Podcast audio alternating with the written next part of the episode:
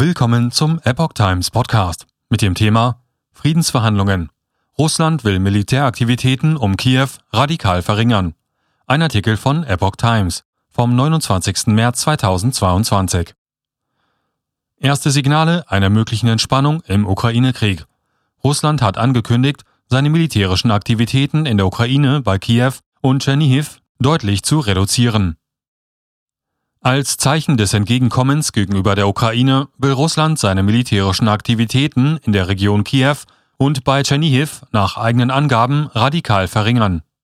Die jüngsten russisch-ukrainischen Verhandlungen am Dienstag in Istanbul seien bedeutsam gewesen, gaben die Unterhändler aus Moskau bekannt.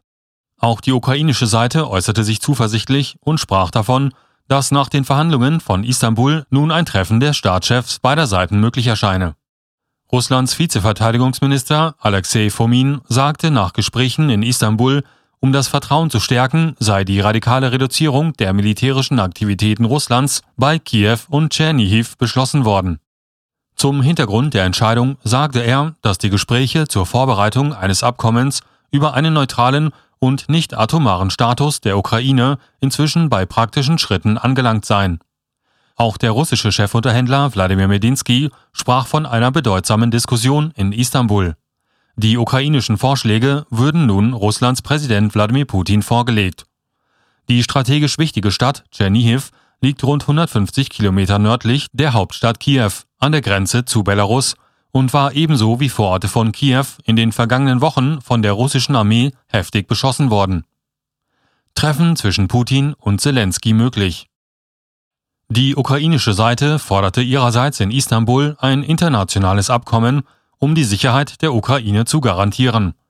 Mehrere Länder sollten als Unterzeichnerstaaten die Garanten sein, erklärte der ukrainische Chefunterhändler David Arachamia nach den mehrstündigen Gesprächen in Istanbul. Wir wollen einen internationalen Mechanismus zur Sicherheitsgarantien, bei dem die Garantenstaaten sich entsprechend dem Artikel 5 der NATO und sogar in einer noch härteren Form verhalten würden, sagte er. Rachamia machte zugleich auch deutlich, dass aus seiner Sicht die Ergebnisse von Istanbul ausreichend seien für ein Treffen des ukrainischen Präsidenten Volodymyr Zelensky mit Kreml-Chef Putin.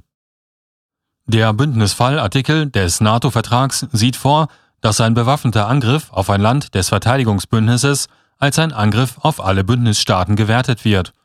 Demnach müssen alle Partner einen angegriffenen NATO-Mitglied beispringen.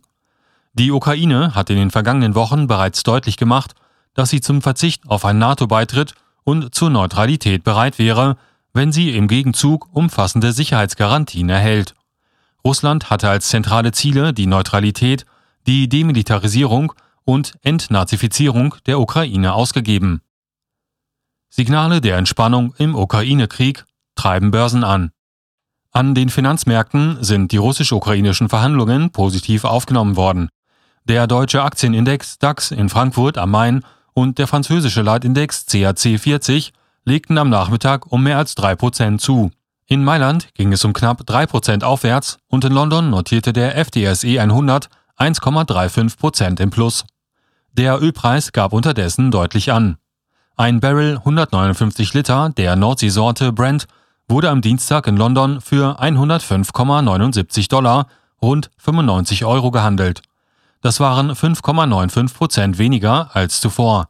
Der Preis für ein Barrel der US-Sorte WTI sank um 6,14 Prozent auf 99,45 Dollar.